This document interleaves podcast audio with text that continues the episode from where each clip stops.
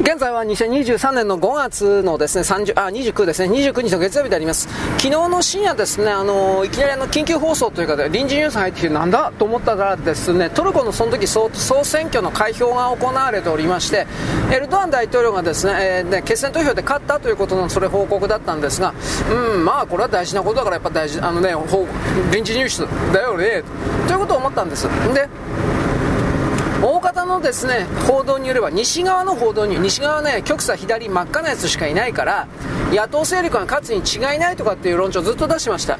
もうギリギリでですね野党勝つだろうみたいな。ところが蓋を開けてみたらエルドアン51.5ポイントで野党勢力の党首が47.2だったかな。47対51ぐらいです。52でもいいかもしれんけど結局それというのはまあこれギリギリじゃなくてどう考えたってエルドアンに対する強い信任投票とか信任しますというふうな形になってます。つまりあのトルコに在住するような特派員というのはこれ日本なんかもそうなんですが都市部にしかいません。東京大阪名古屋大阪みたいな韓国人のですね、えー、特派員というのは東京から離れたがらない。なんでかって言ったら性風俗がいっぱいあるからです。遊ぶとこいっぱいあるからです。ということを僕は記事しました。あ中国にも中国もそうなんですけど基本的には東京から離れたくないよ。みたいな形でですね遊ぶとこばっかり。というふうな形でですねあのー、西側のそれがアメリカであろうがヨーロッパであろうがトルコにおけるですね首都首都どこだってアンカラだったかな。まあちょっとベルトじゃない。多分アンカラでよかったと思うんだけど。アンカラでトルコだったよね、えまあ、ちょっと自信ないですけど、あのとにかく首都からですね離れない、首都近郊ばっかり、だからトルコの田舎の人たちのそっちの方が大多数なんですよ。トルコの田舎の人たちの、あの思いを無視している。なおかつあのエルドアン大統領っていうのはですねいわゆるプーチンだとかですね、えー、プーチン大統領。そして、えー、エルドアンあと誰言ったかな、えー、前のブラジルのボルソナーレだったっけ。いわゆる、ね、極左の左側安倍安倍首相でさえそうですね。極左の左側の真っ赤のレッドでこいつらは敵だこいつらはファシストだというふうな決めつけのですねグループの中に勝手に入れられておりましたからまあエルドアン憎しなんですよ。エルドアンがやることは箸だって憎い、今朝だって憎いっていうようなもんです。だからもう、最初からですね、あのー、文章はエルドアン負けるんだ、エルドアン負けるんだ、お前たち諦めろ。これで全部統一されておりました。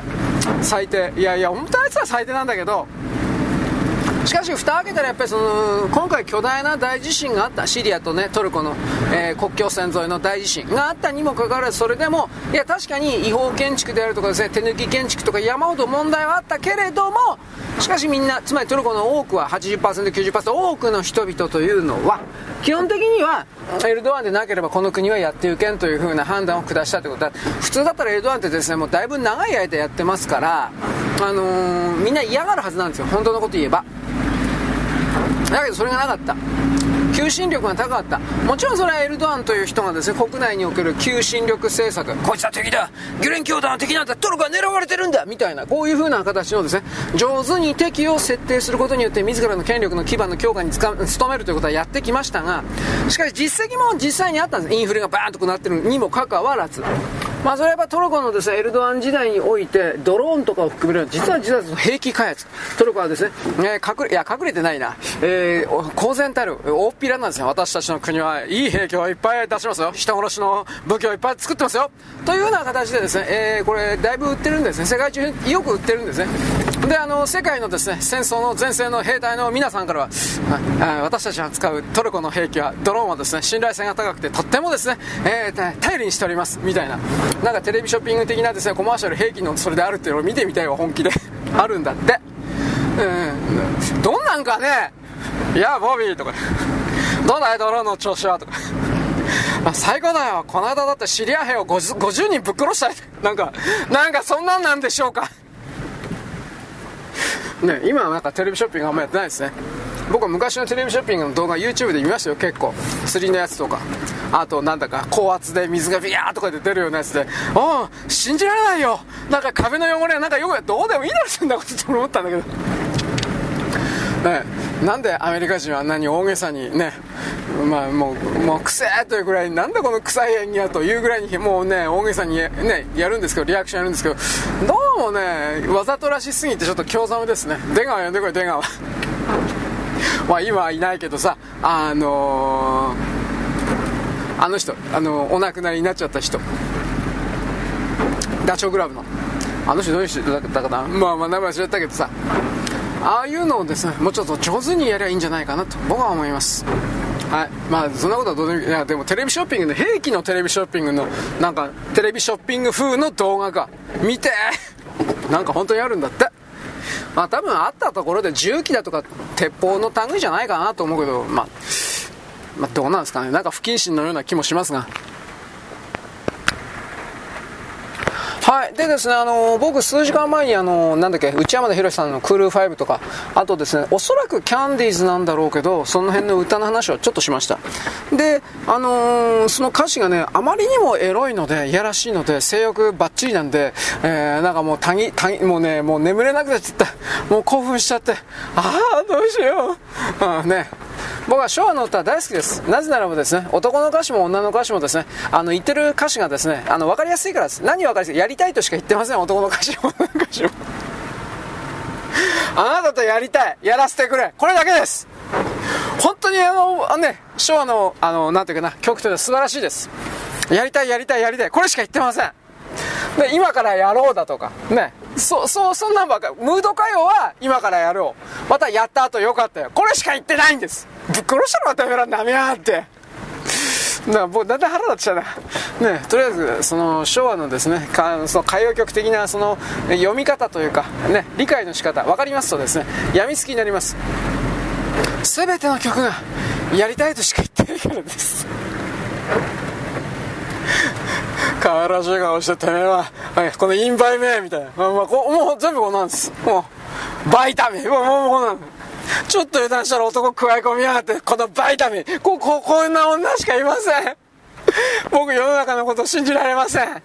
ということで僕はあの昭和の女の人に対しては非常に強い偏見と疑いを持ってます。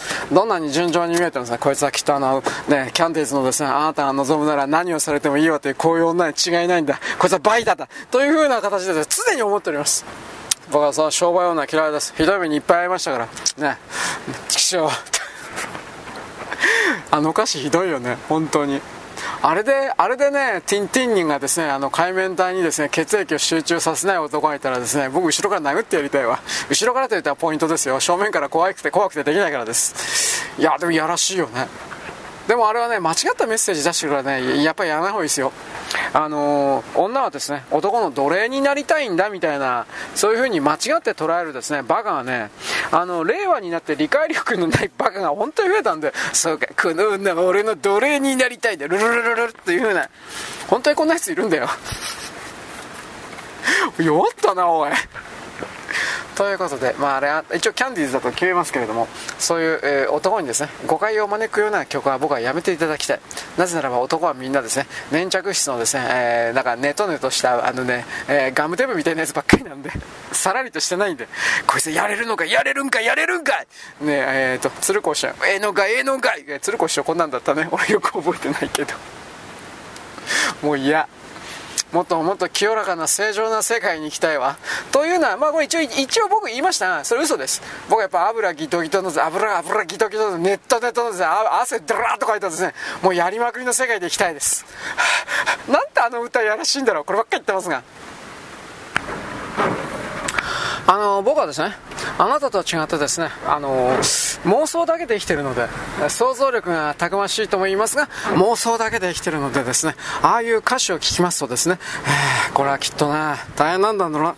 何が大変かというときっと昭和の女というのは全員すべからくですね野獣のような成功をして野獣。や野獣。もう僕は多分怖くて近寄れないぐらいのはあごめんなさいというくらいの。男女とも。素晴らしいですね。あのそれぐらいエネルギーがねドバッとこうな中身ね内側からこうほとばしるというかもう止め止めなく噴出する。もう抑えきることができないくらいのドバーッとこう出るようなね。そのような激しい激しい動きをバカ野郎なめやがって。そんなに見せつけたいのかお前たちは。というふうなことを僕はどうしても考えてしまいます。変態は僕は嫌いです。そういうふうになんというかね、えー、自分たちこそがですね私たちこそが生命力あふれる存在なのよ。というふうな形でですね、えー、人に見せつけるやつ。あもう自分の成功自分たちの成功を見せ見せつけたいやつ。なんかポルノハブとかねそういう動画サイト行くとでそういうの販売してるやつやです僕は殴ってやろうかと思います。2人とも。なんで俺がお前の、お前らのそんなもんを金払って見なくちゃいけねえんだよ、前。というふうなこと本当に怒るんですが、いや、いるんですよ、本当に。ポルノハーブ、なんか2、3組いますね。日本人の男女なんですか？あの、有料で。はい。金払えと。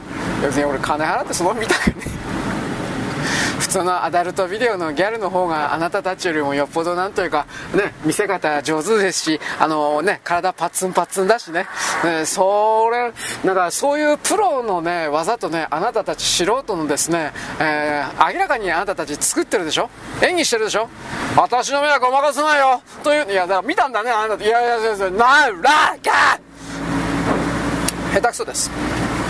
私の目はごまかせません。私はエロ動画何万本見たと思ってるんですか？何万本大きさだね。いっぱい見ました。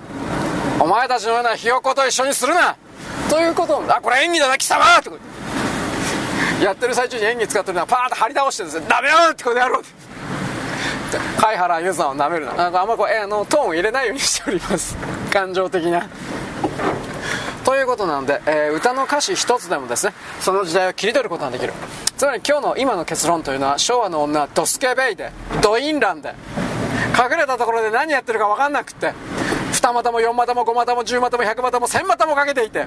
で男の方はですねきっとね騙されてるんで女に。これ令和の今でもですね。あの子は俺のことは好きに違いないんだよ。とかって言ってですね裏側で女の方はですねなあれはねナンバー4番4番とか5番とか番号つけてやるこの甘本当女怖いからね。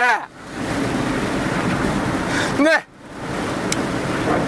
引っ張るだけ引っ張って金絞るだけ絞ってでも私本命のこのイケメンのこの人の方がいいの。バカ野郎ぶっ殺すぞてめえ。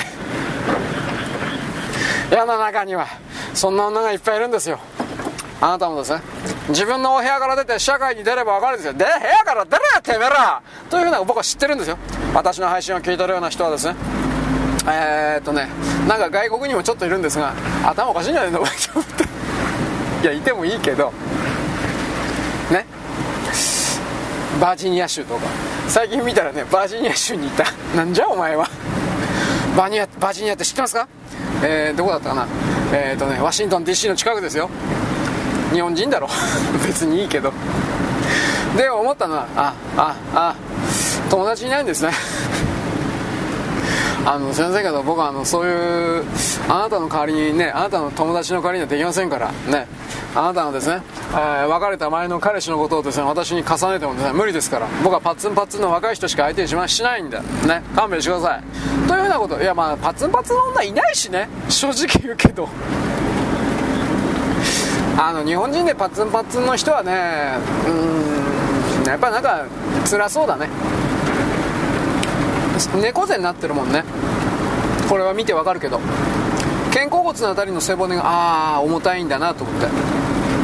普通にそれは思います。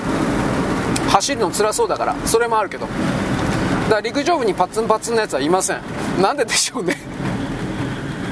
多分多分冗談抜き走ってるからそういうところの方に脂肪を回さんように体が命令出してるんだろうって僕はなんとなく素人ながら思ってるんですけど。まあいいです。パツンパツン論議をすると僕は長いんで。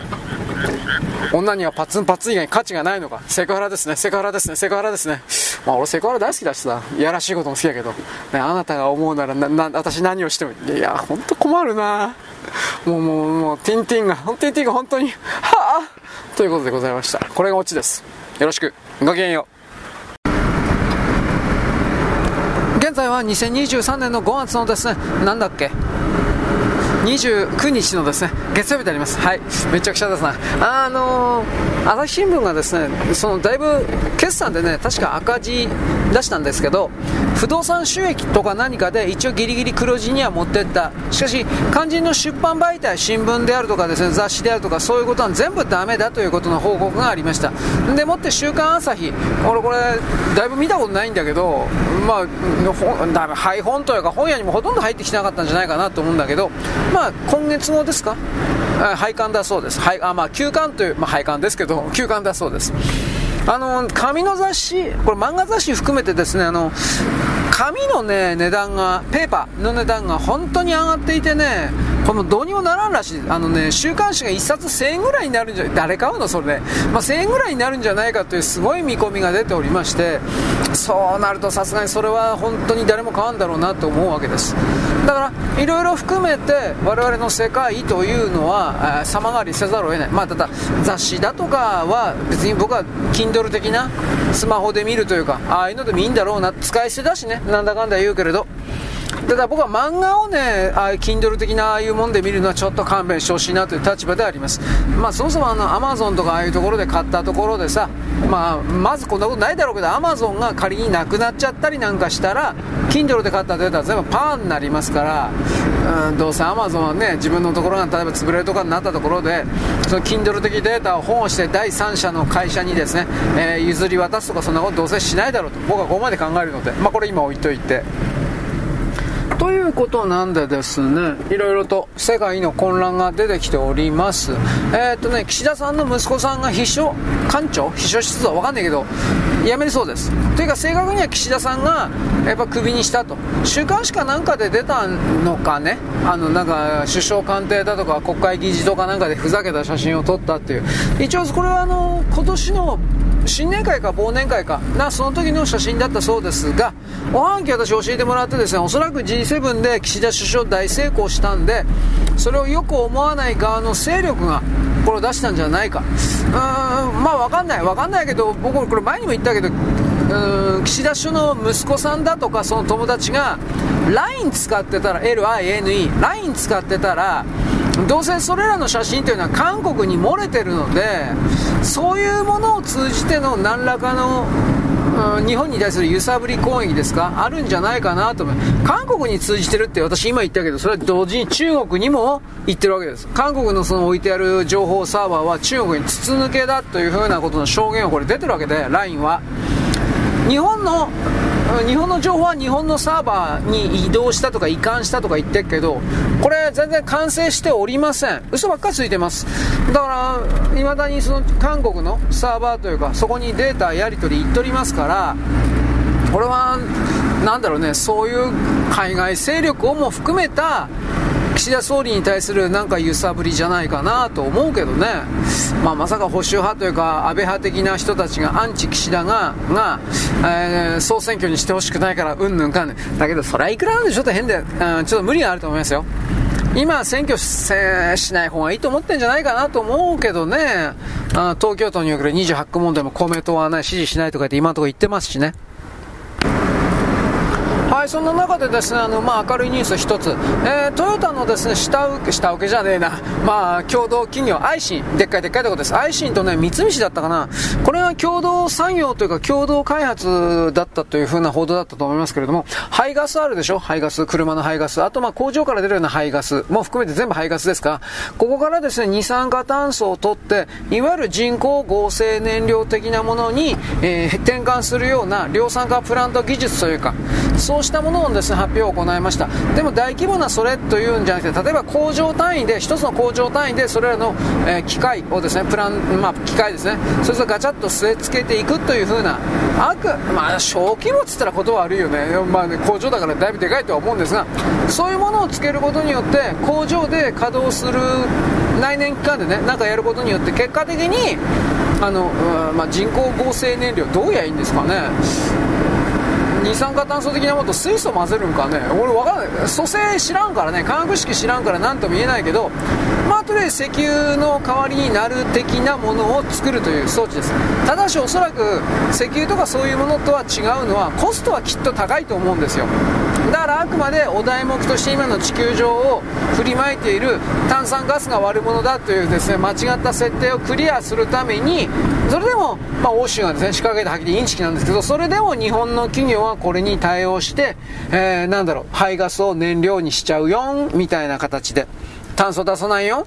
というふうな、CO2 ね、出さないよ？というふうな形でですね、どうか文句あんのかよ。ということで、まあヨーロッパ各国にですね、いい顔してるというか、多分そういう部分じゃないかなと思います。でもまあこの辺の二酸化炭素関連の技術がどうしたこうしたって、ほとんどはね、本来ならばやらなくていいような技術という失礼な言葉使うけどそれなんであそういうおためごかしというかですね偽装のカバーの技術というのはいい加減やらんでもええような本当の意味においての合理性の高い世界に移動すりゃいいのになと個人的にはこれを強く思います。やはりそれをですね俺俺は俺たちこそ一番だという風な形の人間の縁は邪魔してるんだろうなというのはなんとなくわかるんですけどね、でですね、えー、あと何があったかな、なんか SNS アンケートでですね、ツイッターがですね、なんかようわからんことで、なんかね、すぐね、エラーが出るだとかですね、検索的にはなんかいろいろやってます。えー、で、その中でですね、今、なんか今のツイッターっておそらく相当のですね、機械、AI、ボート対策が非常に進展しておりましてですね、同じよう、なんだろうね、外からの入力というか、人間的、機械的入力、人間的入力がないと判断した場合は、すぐですね、えー、アカウント一時凍結だとか、そういうことがですね、事例が出ているという、僕はあの、いろいろ調べたんですが調べてる最中なんですが、えー、多発、まあ、多発でもないけれどもなんかそういうの出てるみたいですね。うん。つまり逆の意味で言ったら今までのツイッターというのがえー、っとえー、とえー、と機械的に極左に左側に徹底的にマシーンとして、えー、利用され尽くしてきた人々の心人々の言葉をですね真面目に反映していなかったというかなんかそういう感じでありますね。だからその何をしたら引っかかるのかとかその辺りの情報をですね僕はちょっと調べてるつもりなんですがなかなかに集まらないです。やっぱ twitter 真面目にやっときゃよかったかな。だから本当に俺やってなかったんで分かんないんですよ。まあそういうことを含めて人生はですね困難があるけど立ち向かうしかない的なオチでよろしく。ごきげんよう。現在は2023年の5月の30日のですね火曜日であります。えー、っと、まずエルドアン大統領になったら一旦ね、じゃあはい、これ飛ばしましょう。まあ、長期政権がうんぬん、あの、西側のですね、メディア、左側真っ赤ですね、バカ野郎、なめや、うんざりしたような口調でですね、ロイダーとかブルームバングとか嫌だな、エルドアンなんてな、みたいな感じでですね、えー、文章を組んでます。長期政権は許さない、リベラルが、リベラルがと言ってます。こいつら本当に言うこと一緒、まあ、本当はワンパターンだなと、まあ、個人的には思いました。はい、あのエルドアンとプーチン大統領を同列視するのはやめた方がいいと思います、エルドアンの方がよっぽど、いや、プーチン大統領もしたたかだけど、エルドアンももっともっとしたたかというか、腹黒いというかですね、なので、まあね、だからその、あなたたちの左側の真っ赤な人たちの単調なですね、ものの見方で、エルドアンをですね、測らない方がいいんじゃないですかね、と僕は一応言っておきます。はい、次。えー、米国における債務上限問題がですね、えー、っとね、なんか妥結というかですね、妥協の産物。しかしこれから議会に諮られるんだったかな。下院はですね、共和党がいっぱいおりまして、共和党の議員たちはふざけんなあ、ららというふうな形で揉めているんで、そんなに簡単に通過するかしら、これ、というのが。何だったかな？9月ぐらいまでなんか債務上限伸ばすとかで要は時間引き延ばししただけなんじゃないの？と僕はあのいろんなサイトの記事ですね。そんな真剣にまだ読んでないんでただどっちにしたって、えー、どうせ通過するだろうなと思ってました。はい。政府事案におけるですねこの債務上限の方からぶっ壊れるとは僕は思ってないので民間ですよ。単純に多分壊れるという言い方をするんだったらえー、で僕はシグニチャー銀行でやるとかで、えー、っとね、シリコンバレーシリコンバレーバンクだとかねその辺を言ってるんですがうーんまあ普通に考えて来年ぐらいおかしくないんじゃないですか。あの資金繰りの面で。あと、なんの、クレディ・スイスのことも言いましたよね。クレディ・スイスがもう、表に出てる数字以外にも、裏側でも莫大な、まあ、金融商品、紙切れ、えー、まあ、株券みたいなね、金融商品、債券、ね、持って出したんだけど、これは紙切れだから、一円も払わないよ、とやっちゃったんで、湾岸諸国が冗談にこれから何するかなと思って。アラブ諸には怖いですよ。うん、いや、インド諸人もっと怖いって話だけど、俺ようわからんわ。まあ置いといて。だから、米国のその、まあ、僕はぶっ壊れるとは思ってるけど、それがいつかっていうだけですよね。だからまあ、来年にな、24年ですかね。24年がやっぱりピークなのかな。24、25あたりかな。まあ、24年が米国だとしたら25年が中国かなというふうなことを言うんですが、えー、習近平、習政権が動くとすれば20 25年やるかな、26年ぐらいの気もするんだけどね、うん、でその時に下馬評でちまた今言われている通り本当に中国からたくさんの人間が死んでるかどうかということが分かるわけです、うん、1億死んでるんじゃないかだとかもうもう好き勝手な数字飛んでますからほらこうそういうこと思い込みはダメですよ。英語英語が最近流行ってますね。英語があれそんな英語の臭いやつは来るんじゃねえみたいな。ねままあ、まあいいけど俺難しいこと言うなよね。まああの最近あのメガネのおっちゃんはですねあのね古川先生はですねなんか怒ってばっかり言うのですね。ああ老人性なんたらかんたらこういうこと言うときっと怒るんですよまた。ね、まあ怒られて当然ですね、僕もそんな風に言われたらですね、きっと怒るから、まあまあまあまあ、まあまあまあまあまあ、という風な形でですね、えー、なんというかな、なだめすかく、すかす。誰かいねえのかよ、周りには。あ？と僕は思ってるんですが、あのー、周りにいる編集長とかなんか2人ぐらいいるの、まあ、完全なる完全なるイエスマンだからあれどう見ても。孫太君。のっぽ君と孫太君。ゴン太君だけど孫太君。はいその通りでございます。社長の言ってるも僕にはこんな風にしか見えない。でも僕はその2人をですね、まあ、決して批判しません。非難しません。当たり前だよお前。自分の会社の会長に批判的なことでバカどこにいんだよお前。月給もらってんだぞお前。ということで僕はですねあのーあの編集長というか、えー、なんかあの2人に関してはですね、えー、あまりきつい目で見ません。多分あの一緒に付き合ってです飲みに行こうぜって言ったら多分全然つまんねえやつだって2人とも。僕的には。いや僕酒飲まんけど。ね多分つまんねえやつだろうなとは思ってるんですがまあ別に会うこともないし そういう付き合うこともないからどうでもいいんだけど。ねなんかあの動画見ててね脇でなんか痛々しいああ言えなくて辛いんだろうなと。ねまあねいろいろ頑張れ。まあまあ頑張れ。もう、投げてますね。まあだって何もできないしね。まああのその戦争ロシア云々に関していきなり話飛んでおりますけれどもね。あのあコンビニ行ってきたんです。はいはい。あのー、ロシアがね週休2日やめて週1日つまり6日間労働体制をですねプーチン大統領の方なのか大統領の方かわかんないけど大統領府か。わかんないけどなんか提案された。これまだあの実際に適用されてるわけではないですがそれだけ生産性を高めなくちゃいけないということはやっぱそ国家総動員法に近いということですよね。つまりそれをやるのであればあどうだろうな。やっぱりロシアの側もウクライナの反転攻勢とか言いながら内部はほとんど NATO なんですが正直言うけどそれらの攻撃に控えてるという言い方になっちゃうんでしょうかね。なんとも分かんないです。ただ核兵器は僕は多分使わないと思ってますよ。うん。そこまでバカじゃないってだって何度も言うけど負けてないから。反転攻勢とかってかっこいいこと言ってるけど負けてるんですよウクライナが。だから反転攻勢なんですよ。こんな当たり前のことにどうして気づかんのかなと思って。ロシアが優勢なんですよ今。あのギリギリっていう形ではあるけど。だからその部分を考えた時にそんな核兵器使ってその戦線をエスカレートするなんてことは多分しないと思うけどなって欲しいのは通常兵器とドローンなんですよ。うん。まあ、まあ、徹底的にドローンかもしれんけどね。普通の誘導弾が全くないような大砲の弾とかいわゆる猟銃、まあ、拳銃弾小銃弾。弾薬はまあなんとかなってるみたいですよ。本当かどうかは分からんけどね。だけどうーんそうそう鉄砲がねなんかカラシニコフですか？AK47 ですか？鉄砲がねそろそろ消耗してんじゃないかっていう話はないではないです。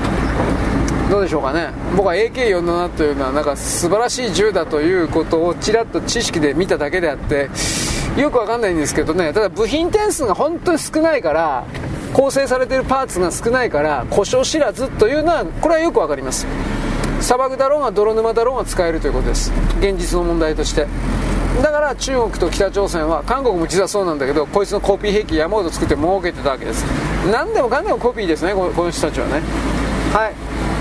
えー、っとねああそうそう北朝鮮。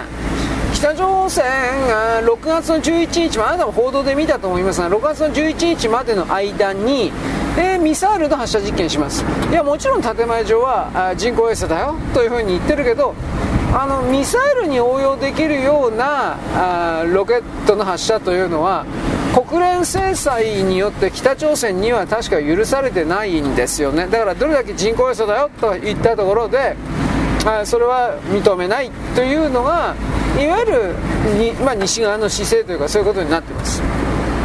どうだろう？北朝鮮が最近本当にバンバンミサイル出してるのは普通に考えて背後に中国かロシアのどっちか何かの影響があるのはまあどっちかだとは思うんですけど両方もありえるかもしれんけどどうだろうね。北朝鮮今の北朝鮮だいぶロシアの方に寄ってるって話なんでね、まあ、北朝中国とは喧嘩してるってわけじゃないけどなんか距離を置いてるんじゃないか。中国の側が北朝鮮から離れてるんじゃないかって話なんですよ。これは前にもあなたに言いましたけど北朝鮮がこれは分かんないよ。どうやらあのー、水爆の小型核弾頭まあ小さいサイズ。何の意味があるかっていうと同じ核弾頭と1本の大きな巨大なロケットに今までは1個しか核弾頭核爆弾1個しか積むことができなかったんだけどそれを小型化したということは1本のでっかい核ミサイルにそれと8個だとか10個だとか積むことができるわけです。ただ現実的にそこまで、それだけの数を作れるかなというのはあるんだけどね。あともう一つ小型の核弾頭になってるということはいわゆる小さなサイズのミサイルが核兵器搭載ということになるわけです。だから射程が400キロ前後のまあ、400もうちょっと長くてもいいのかな、まあ、400キロから1000キロぐらいの間の中距離短距離中距離ミサイルってやつですね。でも俺素人だから400キロ大変に飛ぶと思うんだけど。大陸間弾道弾は本当に海を越えてヨーロッパまで届くだとかそういう世界ですけどね。うーん中国で中国の各都市に素早くぶち込むっていうことを考えたら中距離ミサイルの方が使い勝手はいいでしょうね。それはあの小さいからいわゆる10トントラックみたいな感じのトラックでですね運んでですね、えー、進出鬼没にどっかの平地ね、田んぼみたいなとこアスファルトみたいなとこからドドーンと打つ打つことも一応可能だということです、そんな簡単ではないないみたいだけどね。足場固めんといかんから。この辺は僕はよう分かってない。あの日本は実はこの移動式移動式発射ミサイルミサイル発射装置10トントラック改造した風に見えるようなこれ。これは実はソ連から買ったっちゅうんですけどこれようわからんわ。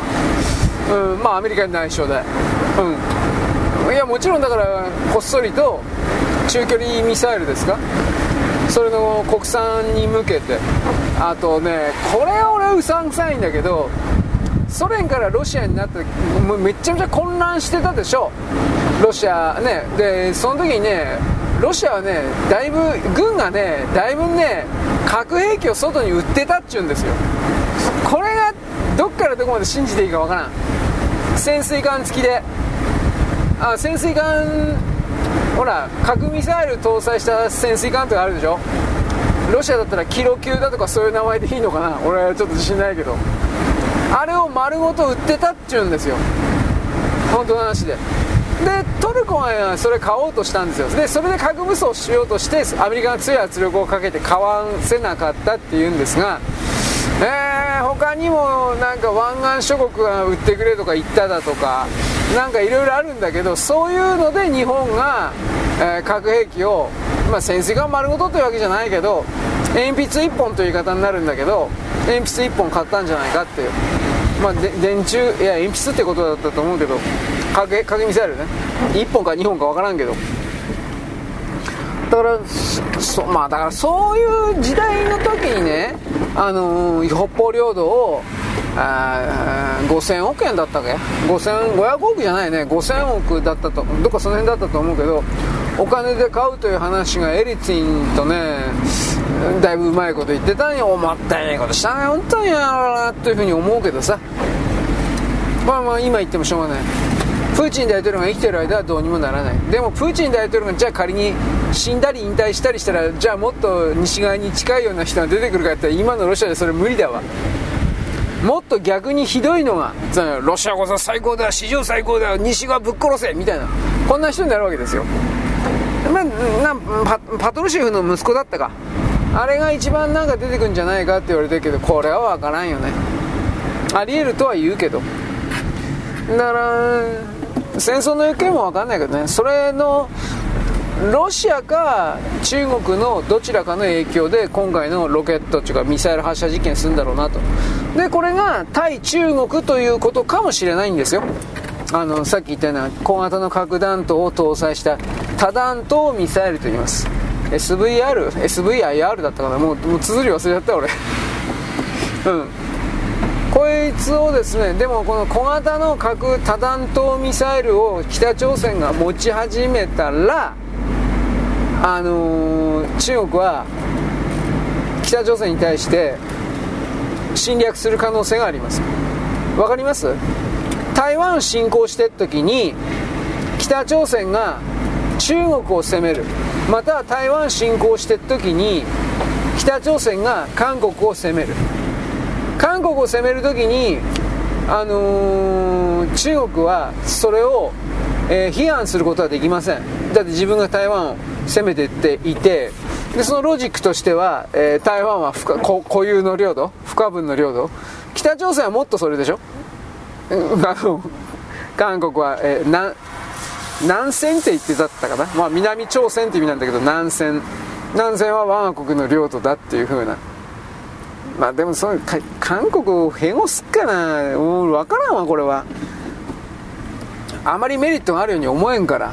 それやるんだったら満州地区をはっきり言って取っちゃうんじゃないか。これはまあずっと前から言われてるけどね。だから中国がその北朝鮮に対してちょっと見方を変えてるのは自分たちがとにかく台湾侵攻してあっち側の海の方に軍隊をぐーっとこれね集中させるとチャンスなんですよ。地図見てくださいよ。どう考えたってわかるでしょほんで瀋陽でいいのかな？満州地区の軍事管区は。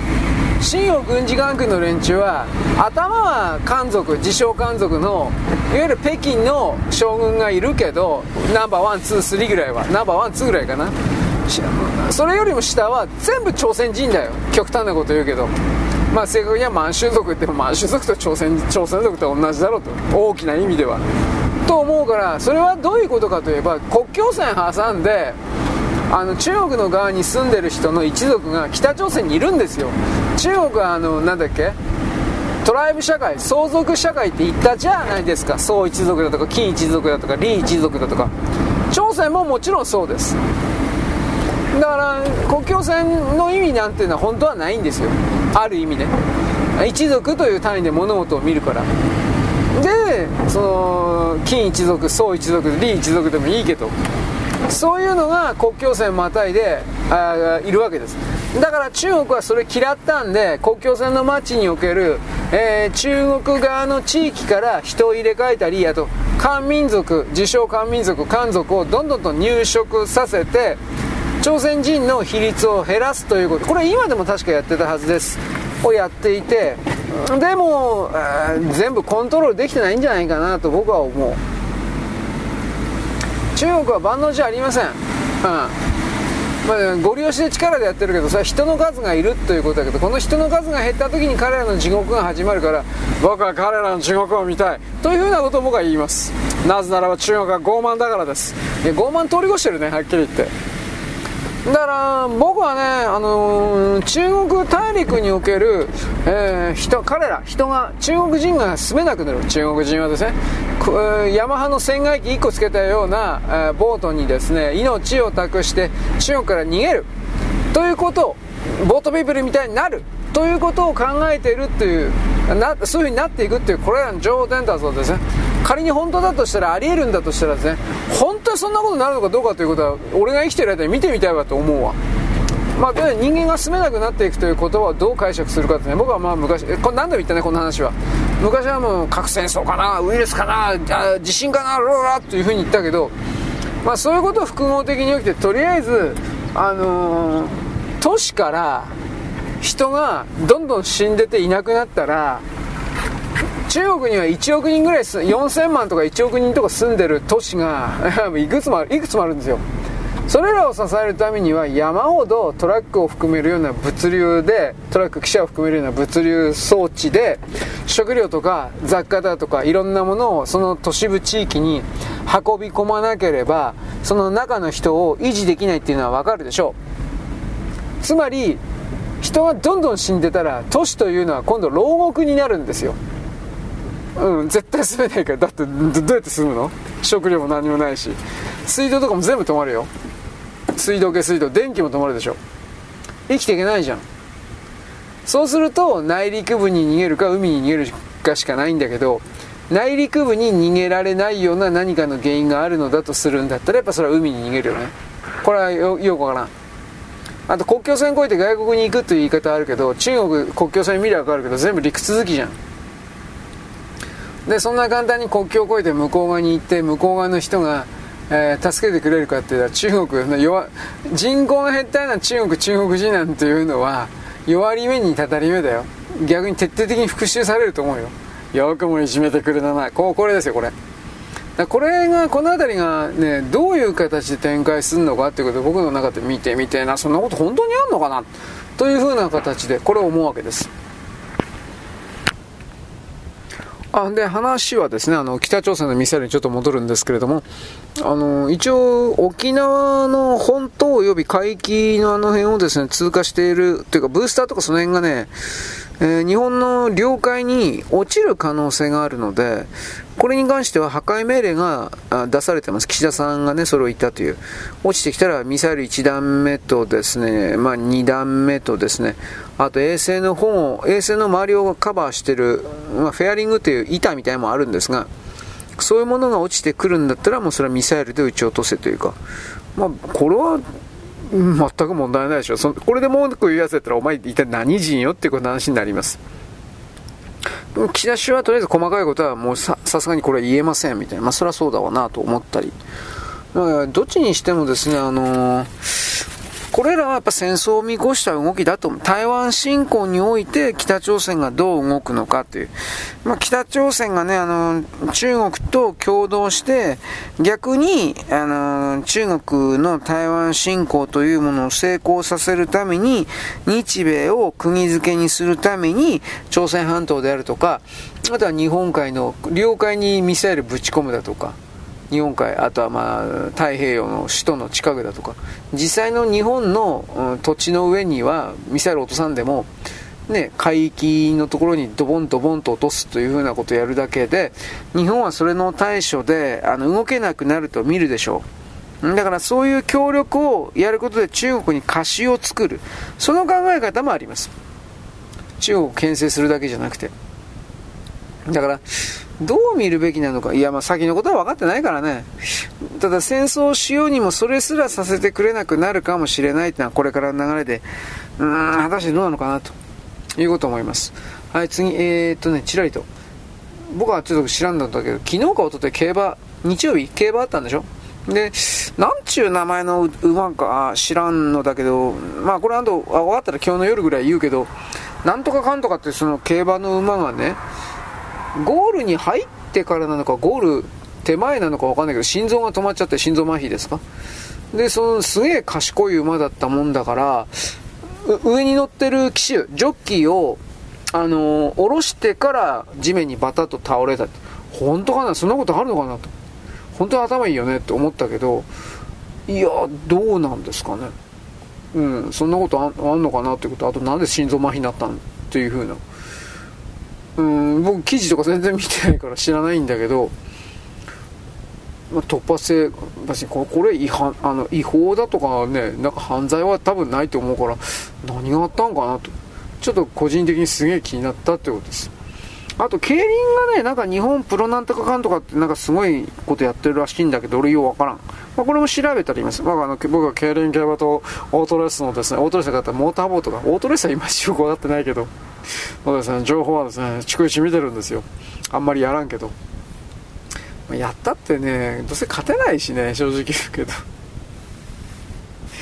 ね、僕の知り合いの知り合いじゃないけど知り合いの知り合いがですねバカラに、えー、バカラというかテーブルポーカーなのかバカラなのか分かんないけどそういうものにこうやって気違えたとかですねまあまあ、まあ、中毒者として中毒者しょうがねえなって話を僕はしたことあると思います僕はあれはああいうの話聞いてるといやー博打怖いなとうん、ちょっとやろうと気にならないですね怖いからはまるとはまると抜けられないあだからそういうその人ではバカラの人ではないけどその人の知り合いとかはこれは今でも多分やってるんだと思う。野球賭博。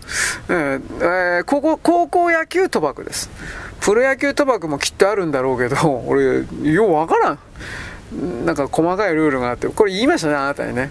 ハンデ、ハンデがあって、何回までに何点で、どうの、なんか非常になんか複雑なんです。だ高校野球の場合、ほら、トーナメントだから、あの、最後に誰が優勝する、準優勝はどこだ、だとか、そんなんで何対何で勝つだとか、あまり難しくはないらしいんですが、プロ野球の野球賭博になるとなんかもう、え、どうなんですかね、その時点でそのチームが勝ったとか負けた程度じゃないかと思うんだけど、なんかリーグにおけるなんか勝率とかなんかいろいろあるでしょ？難しいのが。そういうの当てるだとか、なんかいろいろあるそうです。莫大な金が、莫大な金がな、まあね、5万円、10万円ぐらいか。多分、多分だけど。かかってるの。莫大な、俺にすれば莫大な金だよ。かかってるので、やっぱみんな真剣みたいですね。命の取り合いにはなっとらんけど。誰がやってるんですか？どうかな？今ヤクザそんなもんやったらすぐ捕まると思うからね。ほんと誰やってんのか中国人じゃねえかなと思うけど、中国人野球わからんだろう。在日とかあの辺がやってるかもしれんけど、あいつらにしたって本当の野球わからんだろうと思うが、これはわかんないです、本当に。ヤク、今でも、昔はヤクザが本当にやったそうです、昭和の時代は。高校野球賭博から、プロ野球賭博から。だけど、今は今は多分潰されてるんじゃないかな。だもう昭和の時代でたまにね、あの、セリーグ、パリーグでね、た本当にたまになんだけど、野球賭博に関与した野球選手がどうのこうのっていうのは記事になってるんですよ。うん。僕その画像は見たことあります。あの、麻薬だとかそんなんじゃなくて、野球賭博。どういうことかって、八百長ですよ、早話が。うん。わざと打たれるだとか、多分そう、片八百長ですね。片っぽだけ八百長するってやつ。あの、手抜いて球投げたら、もちろん相手は打ってくれるわけですから、それが結局、家計の何かに、えー、まあ、ヒット打たれたら何千円だとか、なんか、なんかあるんじゃないですか。俺わからん、それは。そういうので、えー、過去、まあ、何、ハリーグじゃなかったかな。まあ、何人か捕まってるんですよ、とにかく。そういうのやめろよと、本当に思うけどね。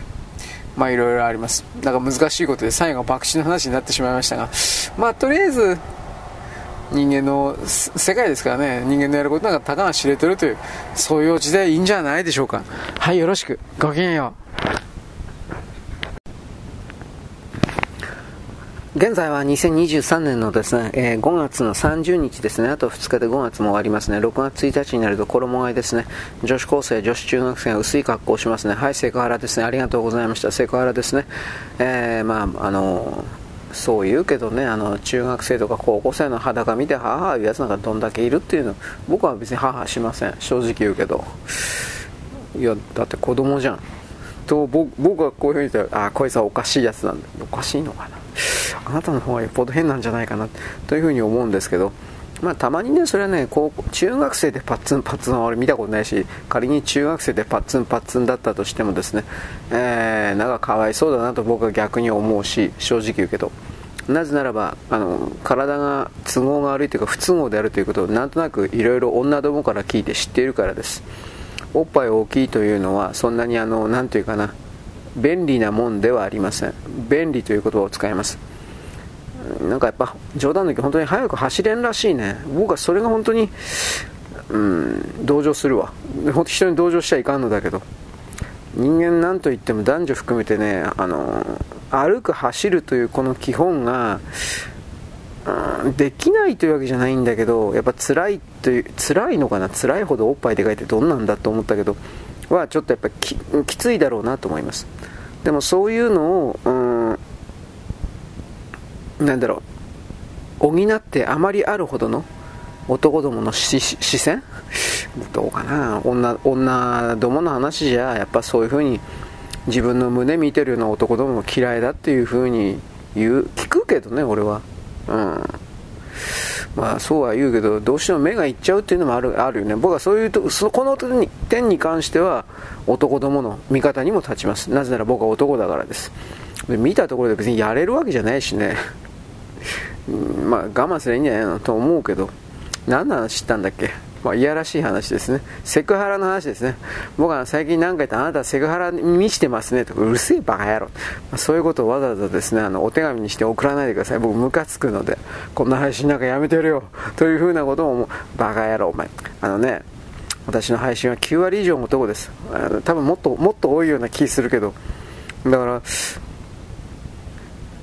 いやらしい話しか聞きたくないんですよ。ね。ああ、入れて気持ちよかったとか、ああこんな話しか聞きたくないですよ。みんなバカだから、俺バカだし。あの、この間言ったじゃないですか。あのこの日本において野球なんか見てるやつは血のしずさんぐらいのやつで毎日毎日家がいたら焼き鳥と缶ビールかなんかうえビルウェイグーギャーこんな人こんなやつしかいないんだと。そしてこんなやつしか僕の配信を聞いてないんだと。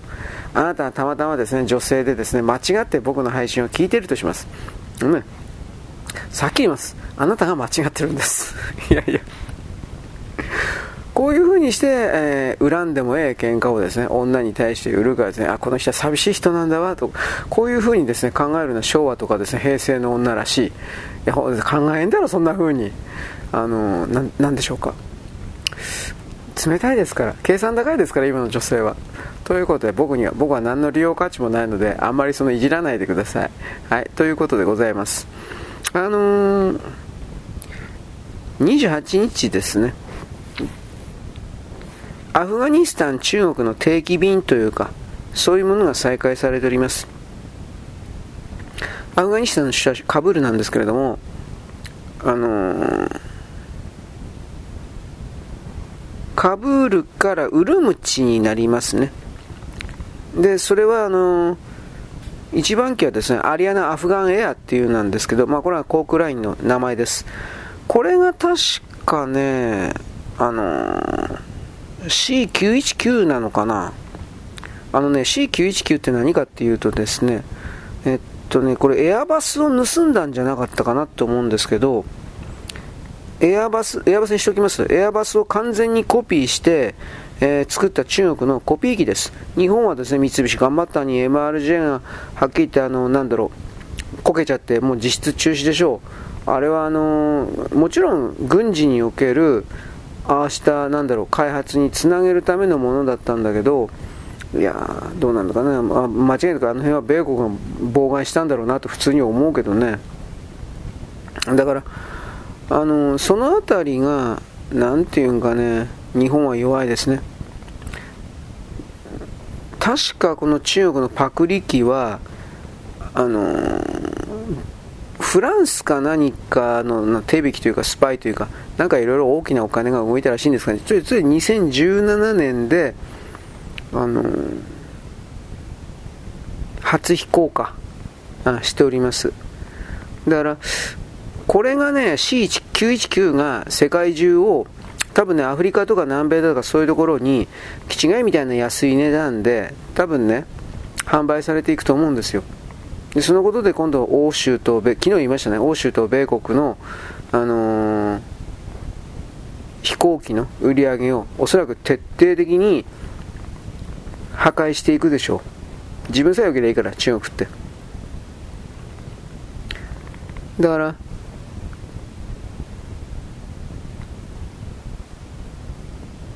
そのあたりが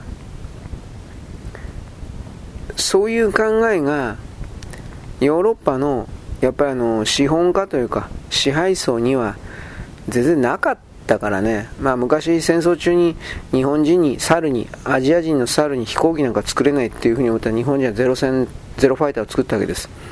日本人にできることは中国人にできるわけないじゃん。できないわけないじゃん。で案の定やられてね。まあ大変な目にあるんじゃないですかね。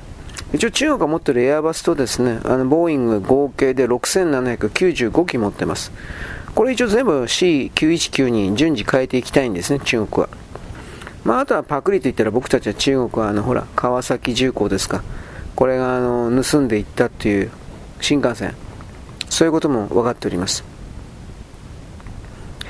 だから、どうかね、一番の将来考えたらマクロンが中国にあの接近するというのはお前バカじゃねえの？というふうに思うけどそれをやらざるを得ないぐらいにもうフランスの経済一般がいや僕は具体的な数字まだ細かく見てないか知らんけどでもやっぱり相当終わってる状態なんだろうなと思います。はい。えー、でね、えー、チラリと、うん、大統領選挙、チラリとでいいや。スヌヌという人がですね、この人出たってどうしようもないと思うけども、な78歳でなかったっけ？ニューハンプシャーのですね、元州知事です。立候補表明するそうです。まあ、これは、一応ね、共和党かな？トランプさん、トランプ支持だったんです、2016年は。20年もトランプ支持だったんです。なんで今回これ出るのか僕はようわからん。一応、今出てるのはニッキー・ヘイリーでしょ？あとティム・スコット。で、ディサンティス。ディサンティスの、それはこけた。ティム・スコットは俺知らんな。まあ、ニッキー・ヘイリーはどう考えたって、あの、副大統領目当てだと思います。はい。で、ペンスは、あの、準備ペンス副大統領は準備中だと言われるけど、多分これ出ないんじゃないかな。で、ボルトン補佐官は出馬考えてるとは言ってるけど、まあ、常識的に考えて多分これ出ないんじゃないかなと一応思います。で、出馬しないと明言したのがパンピオ国務長官です。結局パンピオさんはひょっとしたらなんですけど、トランプ大統領が当選するということを見ていて、思っていて、それだったらもう一回国務長官にしてくれ的な形という言い方じゃないかね。多分ね、再任、国務長官の再任ということですね。まあ、どっちにしてもね、あのー各候補がね、何考えて、みんなフォーマス候補ですよね。ディサンティスはこれから前線するかしないかということで、仮に前線すれば、今回はどう考えたって僕無理だと思いますけど、あのー、次の28年、28年はトランプさんは出ません、出れませんから憲法ありますんで、2期8年を超えて、あのー、なんという、何人たりとも、なんだっけ、大統領になってはいけないだったな。なんかそんな言葉だったと思うけど。で、昔僕あの、オバマがね、もう一回出るとかどういうとか言ってて、出れるわけねえじゃんとか、いろいろ言ってたそう、アメリカ人憲法改正するとか言って、ね、民主党関係者だったんで、まあ工作員だったんだろうなと思うけど、そういうふうな、いや、無理じゃない？そんなかん、いや、そんな簡単にね、合衆国憲法そんな変えれんと思うけど、その部分は、まあ勝手に言ってるわけですけど、あのーそういうことを含めてね、まあ、インパクト。だって、えー、っと、まあ、スヌヌは、すみません、83歳でした。絶対無理だよ、こんなもん。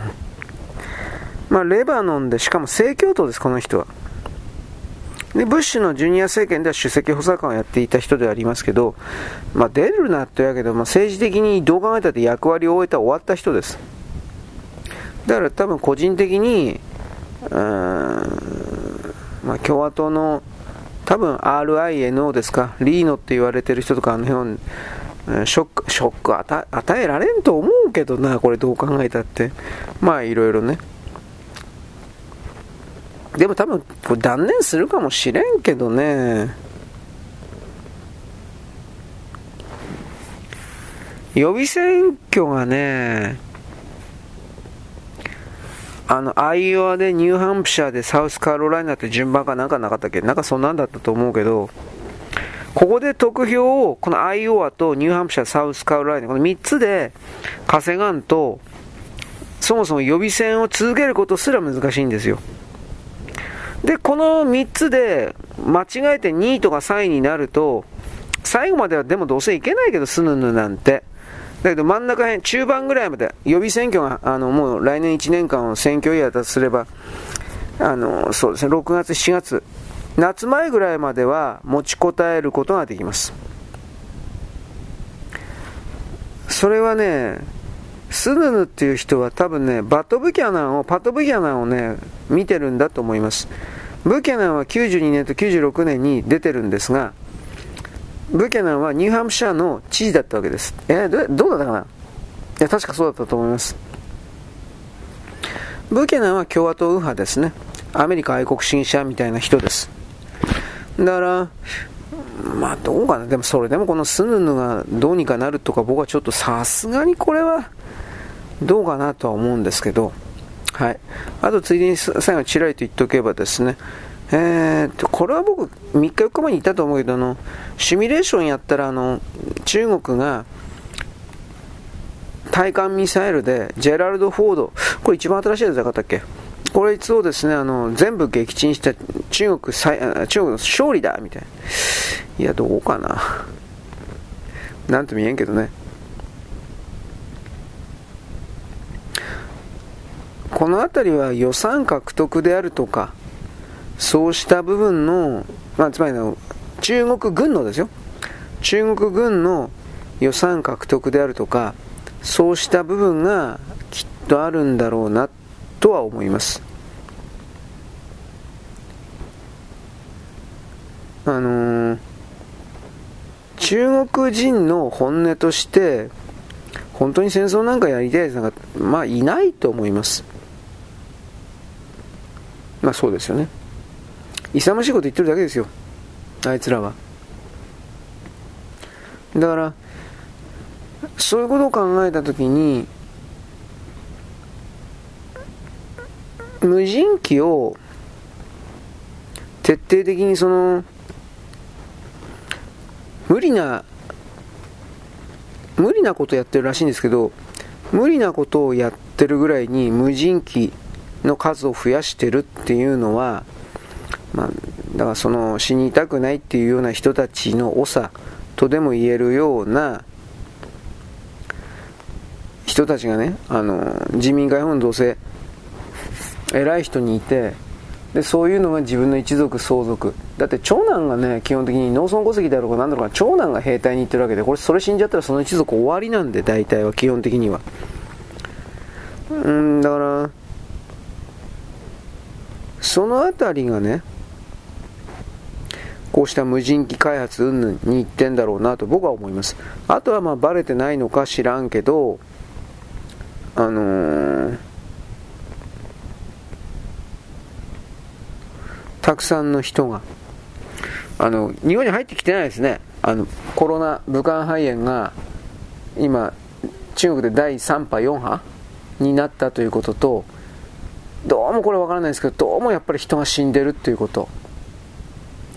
だこれどうどうやって見ればいいのかまた夜の電気が消えてるというのは僕はと一番顕著じゃないかなと思うんですけど夜の街の電気が消えてるそうです。どんどんと減ってるという。どっからどこまで信じていいかわからんけど。都市生活者の一人暮らしの老人とかいっぱいいるんですよ。中国ってなんだかんだ言って。死んだらどうなりますか？電気つけんだろ？工場部分じゃなくて都市部の住居地域という言い方が電気消えてるっていう。オーストラリアかなんかのやつが書いたっていう。どうなんだろうな、まあ、僕たちは人工衛星から見や、ね、見る画像情報が事実であるかどうかわからんからね。まあどっちにしたって中国は本当に本当に本当にリアルに戦争の準備していつでも本当に習近平主席がどうであれ GO って言っちゃったら本当に戦争になるんだということをこれはね左側の人がマスコミの人が中国様に逆らうなというクズがもうクズですねそこまでいくと。どれだけ言おうとも本当に戦争準備してやらせでも何でもなくあのね本気で仕掛けるんだっていうそのね着々とそれをやってるっていうことをこれだけはどうやっても頭に入れてほしいです。騙されないでくださいということです。中国がやらんわけないです。必ずやります、まあ、そういうどこまでだって経済総動員体制になってるもん。だからやらないともう経済回らなくなるもん。どう見たって。と僕はそういう判断してますが。まあ親中派的な林家、えー、なんだっけ、えー、河野太郎的なそっちの側にはいかないことですね。僕は本当にそう思いますよ。それはあれは彼らの個人的な利益のためにギャスか言ってるだけであって日本国全体にとっては、うん、話にならないと僕は思っております。よろしく。ごきげんよう。